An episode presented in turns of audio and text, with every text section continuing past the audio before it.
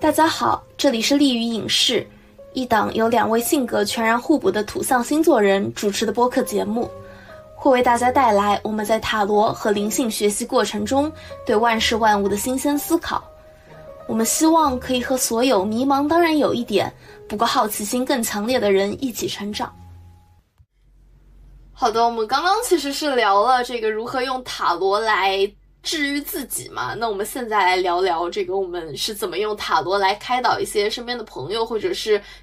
一些其他的来问卜的人的。嗯，我们来聊聊这个有没有一些比较有意思的案例。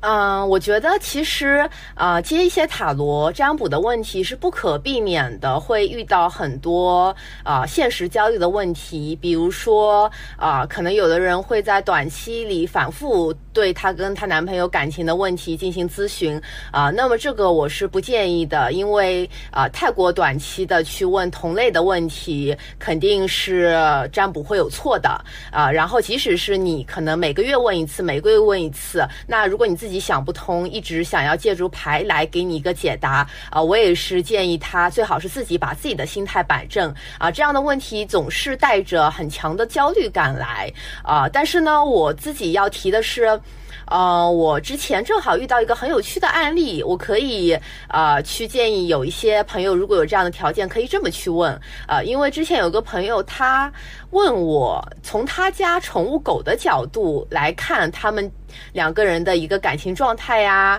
然后来看在这个家生活的怎么样啊？呃，我当时就觉得非常可爱，因为呃用宠物的视角去看问题，去看感情，两个人的感情即使好像有点问题，但是呢，呃，我的体。感，对方的体感都是可爱的、疗愈的，都是很舒服的，所以说我对这个印象还蛮深的。天呐，听上去就很可爱，但我我同时也会很好奇，就是你比如说去抽宠物狗狗或者说宠物猫猫的这个视角，看它的主人之间的相处情况是怎么样的？那这个到底体现的是宠物本身的一个状态，还是可能更多是主人的一个能量呢？嗯，只要流程没问题，那就是宠物的能量。因为我相信我的抽牌流程没有问题。呃，就这么说吧，我。提前知道对方宠物的照片，甚至我知道它的名字，啊，对方问我也是明确说要以他的角度去看，所以说我自己是完全想象自己带入他的视角和状态去抽牌和去看牌的，而且我能很明显的感受到我接收到的能量是单纯的、可爱的。很懵懂的那种感觉，那就是宠物的视角。包括那一次案例，我的体验也比较深，因为那一次案例，呃，会出现我有的时候能看到一些画面的那种感觉嘛，我会感受到这样一个视角是从下往上的视角，就是。呃，简单来说就是宠物视角嘛，猫猫狗狗站在一个比较低的位置看这个家，看这个家的主人啊，他们孤独在家等待的时候呀，百无聊赖的时候呀，开心的跟着主人抱抱的时候呀，我都会有这样一种感觉去感知到。因此，呃，我的形容也是站在宠物的角度说啊，它呢，不拉不拉，它是怎么想的？它心里其实觉得怎么怎么样呀？然后客户就是跟我反馈说，我描述的画面实在太有画面感了，他觉。觉得好可爱，好有趣啊！他就特别积极的分享给他的恋人去看，然后呢，两个人都很开心。我们彼此收获的体验都是能量非常积极的，交换的都是好可爱、好疗愈的能量。所以说，我觉得未来如果有更多的人愿意以这个角度来问问题，我真的是非常欢迎。天啊，这听上去就觉得好可爱、好治愈 系。是的，感觉之后我也要试试看这种从宠物的视角来看状态的方法。呃，对，其实这个呃，同样的嘛，因为我刚才正好提到说，呃，感情状态，如果你抱着一个焦虑的状态来问，呃，我们俩的感情会怎么样？会不会破裂？或者说你去问，呃，他到底怎么看我的？他是不是有其他人了？啊，这样子，其实我是知道你是带着负能量来的，啊，不管是我还是你，都需要去消化这个负能量。如果可以的话，我们。不管是塔罗占卜师，还是想要占卜塔罗的客户，大家都可以找到一些更疗愈的方式。哦，比如说啊，即使不用宠物的角度去问，也可以去问一些形而上角度的问题啊，然后去避开现实中这种很焦虑、很难受的感觉，呃，去探究为什么你现在的状态那么焦虑，为什么你那么缺爱呢？啊，类似这样的东西。是的，这个真的特别特别有感触，感觉很多的塔罗师也都是在说，就是会遇到有很多专门反复在占恋爱问题的这样的一些问卜者，能明显感受到他们很焦虑。然后你可能回答到后面，你也已经意识到这个事情并不是说对方怎么想就可以解决，它本质是这个问卜者自己内心的不安全感和焦虑感的体现。而这个突然让我想起来一句歌词。就是有一首歌叫《下一位前度》，然后是林夕的词，他就是说，在这个反复错爱之后，会意识到可能恋爱本质是我自己和自己的竞赛，就真的是有这种感觉。这个可能比起说疗愈他人，又回到了前面疗愈自己的时候，我们强调的那个，所有人可能都有需要经历过的课题。那有的时候，可能我们通过一些坎坷的方式去被动的。应对，然后就去处理掉了。但有的人可能就会反复的在某一个看似可能是一条有很多选择的大路，比如说可能这世界上有非常多男的，你有很多的恋爱对象选择，但你就绊在原地。那这个时候可能真的要考虑，这是不是就是你的一个课题？嗯，是的，而不是真的是寄希望于占卜师来告诉你对方爱不爱你这样的一个。很重要的处理课题的时刻是的，就是关于爱的课题本身就是宏大的。嗯，如果说你每一次问关于爱的问题，只问一个特定的人，他最近是不是不爱我了？他是少爱我了，还是多爱我了？我们能怎么样？那我想你不如用其他方式去问你对爱的想法到底是什么样的？你此生对爱的诉求到底是渴望什么样的爱？去看看你缺爱。到底缺的是别人的爱，还是你本质自己就不爱自己呢？我想这些课题探讨起来，也许疗愈的效果会更强。啊，是的，而且感觉你刚说到的这一点特别棒，就是不不一定要寄希望于某一个具体异性，或者说某一个具体浪漫对象的爱，可能这世界上的爱是特别特别多样的。有的时候你需要的这个爱不一定来自于所谓的爱情关系。而可能会来自于，比如说你的朋友所带来的爱，你的宠物带来的爱，然后甚至是比如说你和塔罗牌交流过程中感觉到的他对你的爱，或者说是你读一本书你感受到的和那个主人公一样的类似的在被爱着的感觉，那确实真的就是，如果说你能够多和牌沟通这样的一些内容，说不定你会发现。那个人的爱只不过是很小的一部分，这样感觉可能某种程度上可以破掉对于那个人的执念。呃，对的，所以其实不管是我还是波波，我想我们俩都更加欢迎大家去找我们看一些啊，能够直接疗愈到对方的问题，这样子对方他能焦虑的来，但是舒舒服服的、轻轻松松的走，我们呢也算是积福报了吧。是的，是的。所以其实就帮别人占卜的这个过程，其实是能很直接的感受到对方课题的一个过程，或者说是能够感受到对方所处的一个能量是怎么样的一个过程。我觉得这个真的是我学习了塔罗之后觉得特别明显的一点。就之前可能我跟某一些人相处，我只会觉得这个人好像让我不舒服，那我可能就不会和他深交。但是我也想不出来，就是应该要怎么样去形容这种不舒服的感觉。那学习了塔罗以后，其实我就能够直截了当的通过一些牌面的能量，意识到这个人可能之所以让我不舒服，是因为我觉得他，比如说他可能困在原地了，他有自己的课题要做，而且拒绝别人的一些建议，或者说拒绝别人提出的一些意见。那这个时候可能。不管是通过塔罗交流，还是真的现实生活中作为朋友和朋友之间的这样一些交流，对我来说，可能能量都是一个阻滞的过程。那这可能就是让我觉得有一些不舒服，或者很难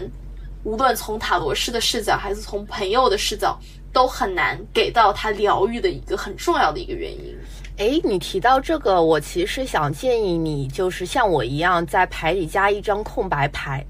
因为我前段时间也是经历过很多这样子困难的时刻，比如说，呃，我有遇到个别情况，发现客户是非常不相信我的状态下去找我看牌呀，啊，那么我们的交流会很不通畅，或者对方其实本质不是要看牌，而是要倾诉负能量，看牌对他来说不重。要，但是呢，他要把这样一个倾诉欲给释放出来，呃，那么我往自己的牌里加一个空白牌，我是想请牌来主动提示我，未来如果有一些我也解不了的问题，或者说有一些占卜者本身就带着强烈的欺骗性，或者带着强烈的质疑感来问的问题，出现空白牌，我就知道，哦，我可能宁愿不要。这个收这个费用，我也就啊先不解这个案例了。我觉得我建议你可以以后这样子。哎，其实我刚从你这一段话里面想到了两点。第一点就是这个，你刚刚的这一段话其实又点题了，就是为什么我们说塔罗占卜有的时候可能是更适合中国宝宝体质的心理咨询。因为相对来说，现在塔罗占卜的一个价格，我感觉应该还是会比心理咨询低很多。尤其在现在可能整个这个市场特别客单价低的这样一些这个塔罗师的选择特别多样的时候，但反过来可能也是需要去思考这个问题，就是这个塔罗跟心理咨询本身到底应该有什么样的一个区别点，或者说。这个，因为心理咨询的话，不管怎么样，他们虽然会有那种爹味的心理咨询师，但确实现在比较年轻的科班出身的心理咨询师，感觉应该还是会比较注意，不会过多的去这个，就是不会不会怎么提太多建议，因为他们可能更强调的是倾听。那作为塔罗占卜师来说，尤其是可能水平参差不齐的塔罗占卜师的话。我们作为一个问卜者去问询的时候，如果我们是希望抱着这个类似心理咨询的这样的一个效果，是不是可能就真的又要回到前面所提到的，我们需要去鉴别一下这个塔罗占卜师靠不靠谱呢？嗯，首先我在上集是有提到，我会因为其实不信任很多人他是否是真诚的，所以呃，我和心理咨询师的交流总是觉得有障碍嘛。那其实塔罗占卜师本身也是人，呃，我会在找塔罗占卜师占卜的过程中也注意到，希望他不要带着太多个人的主观建议来跟我对话，因为我会希望我跟牌的交流就是我跟牌的交流，占卜师他只是帮助。助我跟牌去做一个链接，而我给其他客户占卜的时候，我也是抱着这样一个信念的。我会强调说，啊，我会把我们俩跟牌做一个链接，然后我在。说话的说辞中，我也会强调牌面在告诉你什么什么什么讯息。呃，如果对方倾诉了很多之后，想要问我，你觉得我这样子去做之后会更好吗？我也会选择去翻牌来回答他的问题，就是我会选择降低我个人的存在感。也许我的解牌能力的差别会影响解牌的结果，但是呢，我希望让占卜者认为是牌在告诉他讯息。哦，你这样说其实就能够理解你为什么那么迅速的就开始，真的是自己学习塔罗，因为本质还是会对这个人这个媒介有所不安嘛，嗯，所以会希望自己直接跟塔罗这个工具进行一个沟通。嗯，是的，我是相信人性本恶的嘛，我大概是跟韦特有比较相似的价值观在这方面，所以说。本质是不太信任人的，我觉得牌能告诉我真相，但人会隐藏。是的，是的。其实，呃，我感觉我从这个这个对比，比如说塔罗占卜跟心理咨询之间的这样的一些区别的时候，我可能会习惯性的从一个。给出情绪劳动的倾听者的这样一个身份出发去进行一个比较，那这可能也和我之前的咨询经历比较有限有关。我会感觉就是，呃，包括有一些塔罗占卜师，我也注意到他们的小红书上会说，这个可能本来就是解个牌的事情，结果就被迫的听问卜者聊了很长很长的时间。那这个其实是让我很明确的就能够想到，哎，我作为一个 INFJ，我可能本身是一个 FE 功能比较强的人，或者我会比较喜欢，比如说这个去照顾别人的一些看法，去照顾别人的一些情绪状态。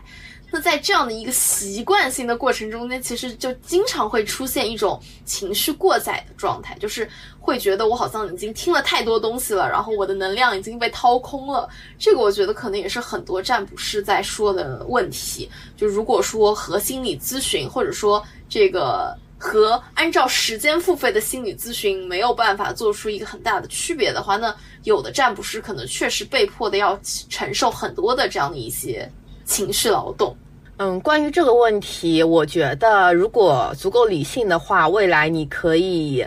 嗯，收多少钱办多少事。比如说，我随便打个比方，你可以以时间收费。如果对方真的他想要给你倾诉很多很多，啊，你又不好意思打断他的话，你们按时间收费，这个现象应该会缓解很多吧？嗯，如果就是你按小时收费的话，那么对方肯定想尽可能的去啊收获这个问题的答案，跟你交流最有效的信息，而不是把你当成情绪垃圾桶。跟你说很多，呃，让你自己也比较难消化的一些讯息啊，确实，突然想到就是这个 B 站的占卜 UP 主九友，他其实就是通过邮件的方式占卜嘛。那我感觉这个方式也是能够最大程度上的只展现你的牌给你提供了一个什么样的解答思路，这感觉是一种很好的一个。感觉他是一个很典型的 T 人，是一个很好的 T 人来应对这种情绪劳动的过程。嗯，而且如果你不是给好朋友占卜的话，其实你本身就没有义务付出过多的情绪劳动，你只需要去解牌就够了。我觉得，如果就是比较 F 的，嗯，我觉得如果。F 倾向比较重的波波，能够像 T 倾向比较重的我一样，在这方面，嗯，比较残酷呀，比较冷静，你会好受很多。小鼠确实，可能一方面是情绪劳动上面的顾虑，另外一方面也会对这个介入因果会有一些顾及。尤其我看到，其实小红书上也有一些占卜师来问说：“哎，我给别人做完占卜以后，我觉得很累，这是不是他已经？”让我承担了一些因果，或者会让我倒霉之类的。那这个问题，其实我会感觉说，一方面可能就是因为你已经说了太长时间话了，那自然会很累；另一方面，确实也是和你要怎样去合理的通过一些方式去斩断因果，感觉都是相关的。是的，我觉得做一个占卜师是真的要做好自己会介入他人因果的准备，包括你刚才提的占完之后感觉真的很累，我有很强烈的这方面的体验。最开始我尝试给朋友做塔罗占卜的时候，我是不好意思收钱的，因为我自己还在一个。案例积累在练习的一个状态，如果是张口要钱，我会觉得比较难为情嘛。但是呢，我那段时间会觉得自己很累，给朋友粘完之后不收钱，我的。精神世界真的很难去维系，我的大脑真的很难再继续运转了。包括那段时间，我还有一点点身体的不舒服，包括啊冒了很多痘啊、发炎症之类的问题。我就在想，难道真的是因为我一直空战没有收钱这个问题吗？后来，即使是朋友找我占卜，我都会至少收一个小红包，然后会发现之前导致的类似的这种很疲惫呀。粘完就发炎啊，这样的问题题真的有解决哎！天哪，原来是这样。因为其实我的解决方法可能就相对比较消极一些，我就是有意识到我给朋友免费粘，其实有一点耗我的精神和耗能量的时候，我现在就是处于一个每天自己给自己练习、自己当自己案例的过程，就真的很挨，但确实。那之后也是，如果有朋友啊，包括说可能有这个帮陌生人占的时候，还是要明确到收钱这件事情是要了解因果的。是的，以及最近就是有看到，比如说小红书上有一些占卜师吐槽说被白嫖了之类的。说实话，感觉就是不管是占卜还是这种算命啊，还是卜卦呀，就是玄学咨询，好像白嫖确实不是一个很利于问卜者自己因果的一件事情。对，玄学咨询白嫖的话，无论是占卜者还是问卜者。都比较糟糕，因为我是认为占卜这件事情，这个行为本身已经介入了他人因果。嗯，我打个比方，如果对方带着焦虑来找我二选一，即使他本来心里已经有了倾向，但是我给出的占卜结果显然会加速他的决定。呃，或者说，比如对方其实还在欺骗什么什么东西，还有余地。塔罗牌告诉我要提醒他，他的想法是可笑的。我要毫不留情地指出他这个想法不能再继续有了，让他下定决心的话，他也会下定决心做一个决定。你是不知道，如果他不来占卜，他这个决定会怎么去做，或者说他做这个决定还要多久。所以说，我觉得做一个塔罗师，我要强调的是。几乎是一定会介入他人因果的，那么就不能去空战。你以后也可以跟你朋友去强调，为了大家都好，至少要发一个小红包。那么陌生人就更方便了，就是明确的对方要给你一定的劳动所得吗？是的，是的，确实是如此。我之前因为有一种感觉是，比如说给朋友占嘛。我会觉得这个你不一定要用钱的方式给我，你可以用，比如说这个我们之后还会继续互动，然后我们继续会这个彼对彼此好的这个方式给我。我感觉对有一些朋友是可以这样子做的，但确实可能对有一些关系没有那么紧密的朋友是会很容易感受到能量的一个改变。嗯，这可能也和比如真的和我们关系很好的一些闺蜜。然后你会很苦口婆心的跟他说一些事情，或者说去给他建议。当然他听不听是一回事，但是这个我觉得本质上应该也就是一种我们普通人介入因果的方式。但只不过因为这个，如果你是去做占卜的话，你可能会接触到更多更多的人，你没有办法承受那么多人的因果，所以就确实需要钱来进行一个斩断，或者说来这个让你这整个承担因果的事情变得比较的。就是应得多少就拿多少这样的一种感觉。嗯，波波，你刚才提到的想法确实是比较理想化，但是呢，我同样会提出一个问题，因为跟朋友本身就是付出和得到的关系，你们的关系本身就是平等的。你要怎么界定你平时给他做的这个占卜，你们会在平常的日常的这个情感交流啊，或者什么交流中啊，返回到你自己关于占卜的这块呢？因为我理解的是，你们本身是朋友，本身你们在情感的。对接啊，在日常的一些交流啊，出去玩的这方面，这些东西都是平等的呀。你这很有道理，这个可能又涉及到了我的课题。是的，就是怎么跟朋友。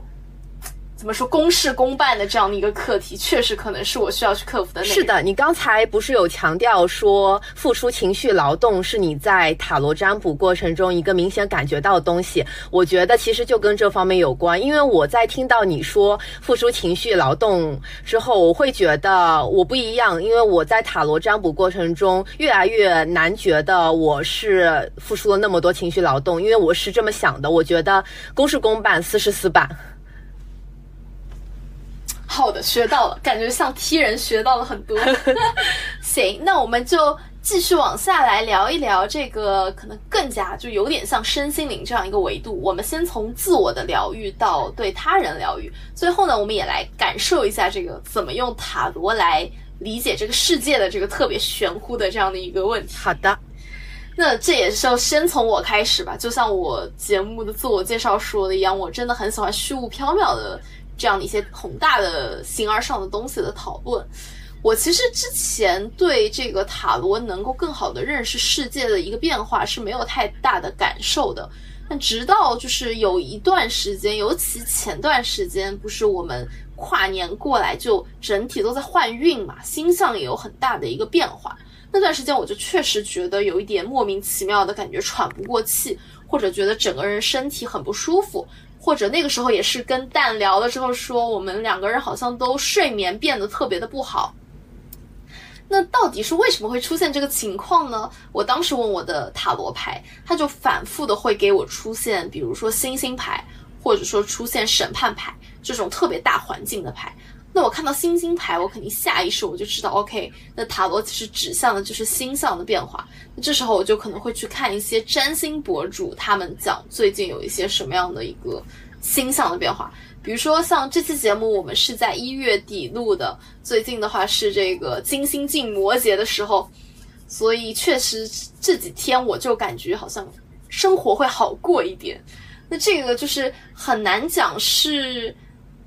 可能你本身去关注一些占星博主也能够得到这样的感觉，但当从我的角度来说，当你是去问塔罗，这个最近的世界发生了什么样的变化？它指向了说最近整体运势就是在变化，不是你的问题的时候，这对我也是一种可以心安理得躺平的这样的一个疗愈过程。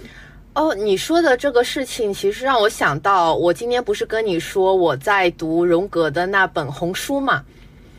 嗯，他呃，我现在说的很不严谨啊，就是提前排个雷，因为我读完书可能记录下来的东西不是很严谨啊。他其实就是有段时间他做梦梦到那种有关毁灭啊、有关战争的东西，他一度害怕自己是不是要成为一个精神病人了。呃，结果呢？战争开始了。他知道，原来他的这个梦预示的是战争，是环境本身就要有坏东西出现了，而不是他自己精神上出现问题了。我觉得跟你的这个说法有异曲同工的微妙相合之处，就是他也是在某一刻才意识到，原来个人的这样一种无意识的一些体现、一些想法，以及经历的一些比较大的情绪波动和一些奇奇怪怪的幻想，有可能真的不是自己的问题。而是环境本身在发生变化。是的，其实我感觉这个也是当下，比如说很焦虑的一些年轻人，我们会互相说着来安慰对方的一些话，就是这可能你现在的境遇不好，不代表你自己没有能力，或者不代表你某一刻选择错误，而单纯就是因为这个环境变得没有那么的好了。所以你只不过是跟大家一样，在这个环境里面浮沉而已。这某种程度上来说，确实是会减少一部分人的焦焦虑感的。尤其比如说像这个我，或者说荣哥，他本身其实也有这种倾向，他很喜欢去探索他内心里面的一些东西。可能对一些内倾型的人来说，真的是一个很好的一个了解世界、治疗自己的方式。啊，是的，因为我最近是比较白嫖播的嘛，啊，我们俩都是摩羯座，都是大土人，所以你遇到摩羯转运啊，摩羯最近比较困难的视频，都会发我一起去看，啊，我们体验的一些，比如说最近做噩梦呀，或者说最近稍微好起来的一些时间点，也会比较接近。我就是比较蹭你嘛，然后蹭着蹭着多了，我会觉得啊，最近难受了，没事，播是不是要给我看星座的视频了？如果星座真的有。些变化的话，我就安心了，我躺平了。笑鼠，确实是的，就是我们作为两个土象星座的人，就能够共同的去躺平。有些时候就安心躺平，有一些时候土象星座该发力的时候又一起发力，这其实也是一种很好的占星啊带来的一种正向的引导作用。那我们正好讲到了这个占星啊，讲到的这种大运的环境，那我们也来谈谈。比如说，他们这个东方玄学可能会有，比如说算大运啊之类的这样一些内容。那其实我感觉塔罗的话，相对时间点都比较短。那我们可能比较符合这个所谓大运的，就是这个四季排阵。先是给听众们简单解释一下什么是四季排阵，就是其实如果你们自己会有一些感悟的话，也可以去观察一下。有的时候，你在这种春分啊、秋分啊、夏至啊、冬至啊这样一些很重要的节气点，一方面你可能会觉得好像哎，有一种身体好像要适应一下，好像有点不习惯的这样一种感觉。同时呢，其实正是因为这个节气啊，它也预示着一波换运。你可能有的时候在这四个节点，你的能量感应是特别好的。那这个时候就很适合你去，无论是自己抽课题啊，还是去，比如说找占卜师来抽课题，你就可以去抽这样的一个叫四季牌阵的东西。可以通过这个牌阵来大概的知道你未来的三个月，你可能比如说你的这个热情所在是哪里，你的情感方面会如何，你的工作财运会如何，然后你的一些思维模式啊，创作方向会如何，这个其实都可以通过四节牌阵所体现。那其实对我来说的话，我觉得四节牌阵中间还有很重要的一点，就是位于牌阵中心的这个。大的课题牌，你未来三个月你应该会经历什么样的课题？这个我觉得是特别有帮助的，因为我有的朋友其实他也不喜欢知道自己未来会经历什么样的一些事情。但是呢，我每次就会给他只抽一张这个课题牌，就能够让他感受到，哎，那我未来三个月可能注意一些什么就好了，而不需要去知道，哎，塔罗认为我可能会经历什么样的内容。这个可能还挺适合目前对玄学半信半疑的一些朋友来进行入门的。嗯，是的，因为每一张大阿卡纳它都是比较多面的嘛，它可能有不好的一面，有可能有好的一面。即使你抽出一张太阳牌。已经是那么热情、那么阳光一张牌了，你可能也会提醒对方哦，不要热烈的太过，火烧的太旺也会灼烧自己，或者说灼烧身边的人。就是所以说，抽课题牌、抽大阿卡那，呃，对于不太信任玄学人来说，体感会好很多。是的，而且其实，哎，我们两个人这次就特别巧，我们的冬至牌阵真的共同特题就是这个恶魔牌。嗯，我觉得真的就是最近这几个月，就是身体力行的在了解到底什么是恶魔牌。我感觉我一开始抽出来的时候，我是觉得说，哎，那这三个月就是怎么说，恶魔嘛，它本身就是有那种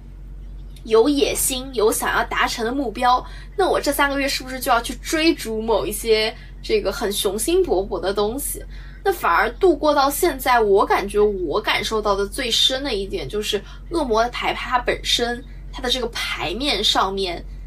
一个女性，一个男性，他们的脖子上面有这个镣铐存在，这一点本身可能是我这三个月让我印象最深的。就是首先我们在去野心勃勃的去做某一些事情之前。可能反而是要意识到我的脖子上是有镣铐的，这个镣铐可能不一定来自于我的本心，而来自于某一个外界的一个，比如说恶魔的存在。那这个恶魔他的一个目标和我的本心的目标是一致的吗？那这个权衡的过程是让我觉得我这三个月正在经历，并且试图去思考的这样的一个过程。我不知道，但感觉这三个月。过下来的话，会觉得这个恶魔牌可能更加对应什么？嗯，我我先插入插播一句啊，而且呢，我需要强调的是，恶魔牌那两个一男一女，下面那两个一男一女脖子上的枷锁和镣铐是挺松的，本身呢是可以挣脱的。所以，这恶魔是不是人心中的恶魔？就是让你不愿意去离开这个诱惑。你的痛苦其实是源于你自己本身沉溺在这样一个欲望中，不愿离开。也许也是抽到恶魔课题的人可以考虑的一件事情。呃，那刚才波有问到我这个恶魔牌抽到之后，最近这一段时间经历了什么？我会觉得，哦，我真的也太在意物质了吧。波其实有很强烈的体验。我这个季度刚开始的时候，真的是很纠结啊钱的事情，尤其是很纠结啊，越来越多的人找我看塔罗了，我该收多少钱啊？我现在收多少钱，会不会影响我以后收多少钱啊？不同的人给我不同的钱，我应该怎么平衡这个东西啊？波，我到底该不该收钱啊？然后我就找你问了好多问题，我觉得你那天。那两天已经被我类似的问题给攻击的，已经都懵了吧？所以说，我觉得啊，现在回想起来看，就是这段时间我在考虑好多物质的问题呀，就是和钱相关的，以及我未来的问题，我会比以前更加频繁的、更加焦虑的去考虑啊，我到底在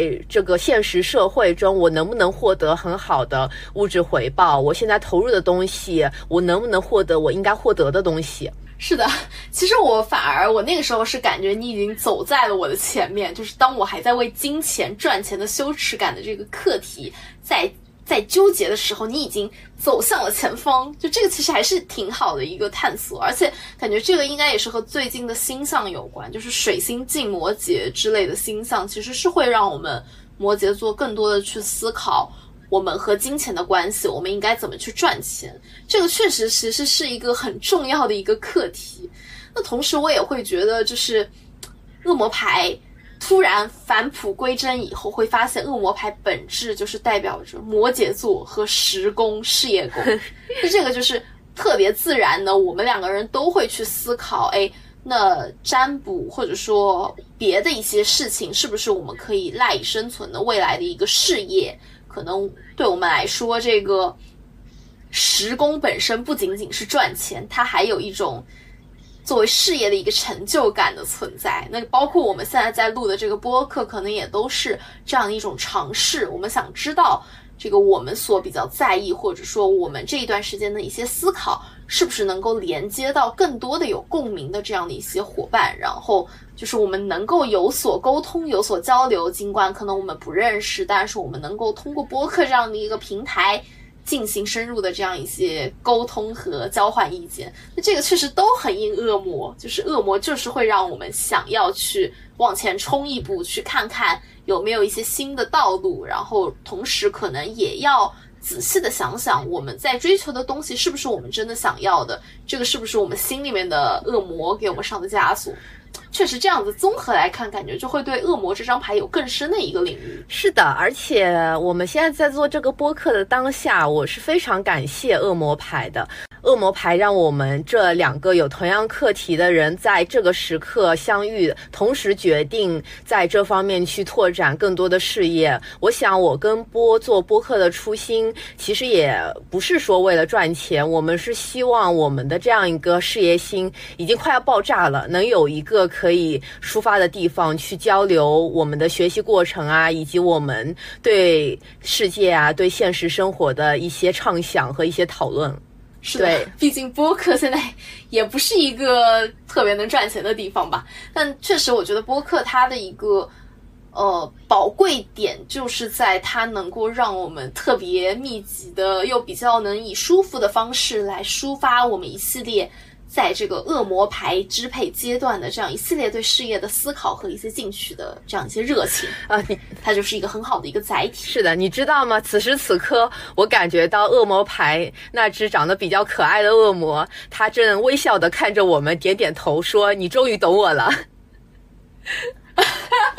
就是已经感受到来自恶魔的肯定。对，因为我们刚才不是一直在夸夸他嘛，就是有点感激他带给我们这个课题，然后我的脑子里就浮现了他对我们这样子，嗯，哎，终于有人懂我了那种感觉。天呐，太可爱了，真的就是恶魔牌，而且其实这个我前面讲到拿到课题牌以后，我。很快去做了一件事情，就是我去追了《权力的游戏》这一部，其实已经完结了一段时间的剧。但是，我只看了前四季，因为我的朋友都说后面都不好看。为什么追这部剧呢？就是因为我那天在想说，哎，我要追一些什么剧呢？《权力的游戏》一直在我的追剧 list 上，但我好像一直都没有动力去补它。结果就随手抽了张牌，就抽出来恶魔牌。我想说好，那我这个季度的。课题之一可能就是要把《权力的游戏》给补了，然后具体进去看的时候就发现，哎，它确实还蛮硬恶魔牌的。是一方面，它有很多这种对权力的追逐和欲望的这样一些体现；另一方面呢，本身这个故事也很有这种。一个恶魔支配着一男一女的这样的一种感觉，因为它这个背故事的背后，它是有很强的一种神灵存在的色彩的，而且可能还不只是一个神灵，就是你不知道你信奉的神灵它是一个什么东西，这个其实就很有意思，我觉得就很充满了这种。恶魔可能最形而上的这样一种有意思的体现。刚才你在提《权力的游戏》跟恶魔牌的关系的时候，我想到，呃，这个季度，也许现在听播客的很多人都在之前刚刚追完了一部剧，就叫做《繁花》。因为你提到了《权力的游戏》跟恶魔牌之间关系，我突然觉得《繁花》跟恶魔牌之间的关系好像也蛮深的哦。因为《繁花》它拍出来的就是这样一个纸醉金迷啊，用“物欲横流”这四个字有点不太好，但是跟物质世界是强相关的啊。它讲。保总以及讲各个人他的一个事业的一个问题，涉及到很多啊股票呀，什么做外贸呀，还有呃各个人他感情上的一个困在其中的一个漩涡啊，怎么走出来，怎么走出自己的人生的这样一种感觉，哎，还挺像的。哎，真的，而且因为这个，我们俩都是等于说土生土长的上海人嘛。虽然我们是这个不属于市中心人，但是确实，我觉得这一部剧带给我们的第一个感觉，应该是它好像也没有那么像上海，真的是很像香港的那种纸醉金迷感。那这个可能确实就很应恶魔牌，而且我觉得就是讲到繁花，我就想起来很有意思的就是我们上次见面那一次，我们都在刚刚开始看繁花，还不知道这个故事大概是什么走向的时候，然后我们那个时候不是就一起抽了这个牌吗？说到底什么牌能够比较好的展现繁花呢？感觉别的小牌我已经不记得了，但是就印象特别深的就是那张主牌是魔术师，我觉得魔术师这张牌真的是太妙了，就是特别特别的对应。宝总他的一种感觉，对我当时抽出魔术师，我们俩当时抽出魔术师这张牌之后，我不是比你更早的去看完了这部剧嘛？然后看到后面的时候，我一下子就从床上坐了起来，因为我看到完全导向了魔术师的这个剧情，啊，就是宝总他不是做。呃，就是宝总他不是住在和平饭店嘛？和平饭店呃，这样一个呃，有一个小员工认识他的时候说，呃，我早就听爷爷听说过你了。爷爷说你真的是会变戏法的人，你可以把东西从零变到一。让我当时就从床上跳起来了，我就给你发微信，我说天哪，这不就应了魔术师这张牌吗？阿宝变戏法不就是这个意思吗？真的，我自己后面追到那一幕的时候，我也觉得很震撼，鸡皮疙瘩都起来了。怎么能够有？对，怎么能够有那么直接展现到这个魔术师张牌的这样的一个具体的桥段呢？就真的实在是太神了。而且我也会现在感觉，哎，魔术师可能还不仅仅印阿宝本身，他在这种金融市场里面的这样的一种，呃，一变十，十变百的这样的一个变戏法的过程，可能也印魔术师本身他原型古希腊神话中间赫尔墨斯他的一种。风流倜傥，然后四处留情，还是会有这样的一个感觉在。对，看完剧其实也有这种风来了又走的感觉。我对这部剧现在的体验，我回忆一下，就是我看完整部剧，这整部剧虽然是相对啊在写实的基础上做啊想象的嘛，但是呢，我就是一直在想，这样一个时代真的存在吗？阿宝他不仅在每个角色的心目中，他在我的心目中就也都好像是像风一样的男子，他就是飘忽不定，根本抓不住。他就像风一样的来到这部剧，做了一次主角，又风一样的走了。直到我现在回忆这部剧，我还是觉得很恍惚，就是觉得有一种大脑被提起来，啊，被风提起来转了一圈，又回到原地，比较茫然的感觉。是的，就是。反而我现在感觉我印象深刻的都是女性角色，就是女性群像的那个鲜活性是很强的。比如说林子或者汪小姐，包括黎黎，我其实都很喜欢。但是阿宝这个角色反而变得很悬浮，就他似乎就确实很像魔术师，他的风元素就会特别强烈那种感觉。对的，他就他也像风一样，就出现在林子、汪小姐跟李李的生命中，然后又走了。是的，感觉其实我们之后播客应该也可以做类似的追剧的过程中间抽到的牌的这样的一个体验，确实是会带来非常非常有意思的一种塔罗和现实剧集交互的感觉。嗯，是的。然后之前提到的一些恶魔牌呀、魔术师牌等牌，我们会放在简介中，让大家看一下这个牌到底长什么样。大家看到魔术师就知道了，这跟阿宝的这种感觉还挺像的。是魔术师，其实牌面上看就是帅哥。就恶魔恶魔牌说我不帅怎么了？我就是不帅怎么了？恶魔刚刚已经足够可爱，已经足够可爱。是的，笑鼠。好的，那我感觉其实我们今天的播客也已经快到末尾了。我们也再插播一个小小的故事，就是我们其实，在做这个播客前，我们也有去抽牌嘛，抽出来比较印象深刻的一张是。作为一个无牌三张无牌阵的主牌的权杖六，就权杖六一般来说就是会给人一种 春风得意马蹄疾耶看尽长安花的感觉，所以其实也算是我们的一种定心剂。我们也会意识到，OK，做这个播客的事情，不管怎么样，我们自己有热情，同时应该也能够和有一些广大的听众有所沟通。还有一张牌，其实我觉得很有意思，是蛋蛋抽的一个牌阵，蛋蛋可以来介绍一下。好的，就让蛋蛋来介绍一下。当时我是想着，我跟波做这个播客，嗯，会是什么样的一个状态呢？所以说我抽了三张牌，而且我有意识的把这三张牌分成呃三个小问题去抽，就是呃下面的两张，左边呢是。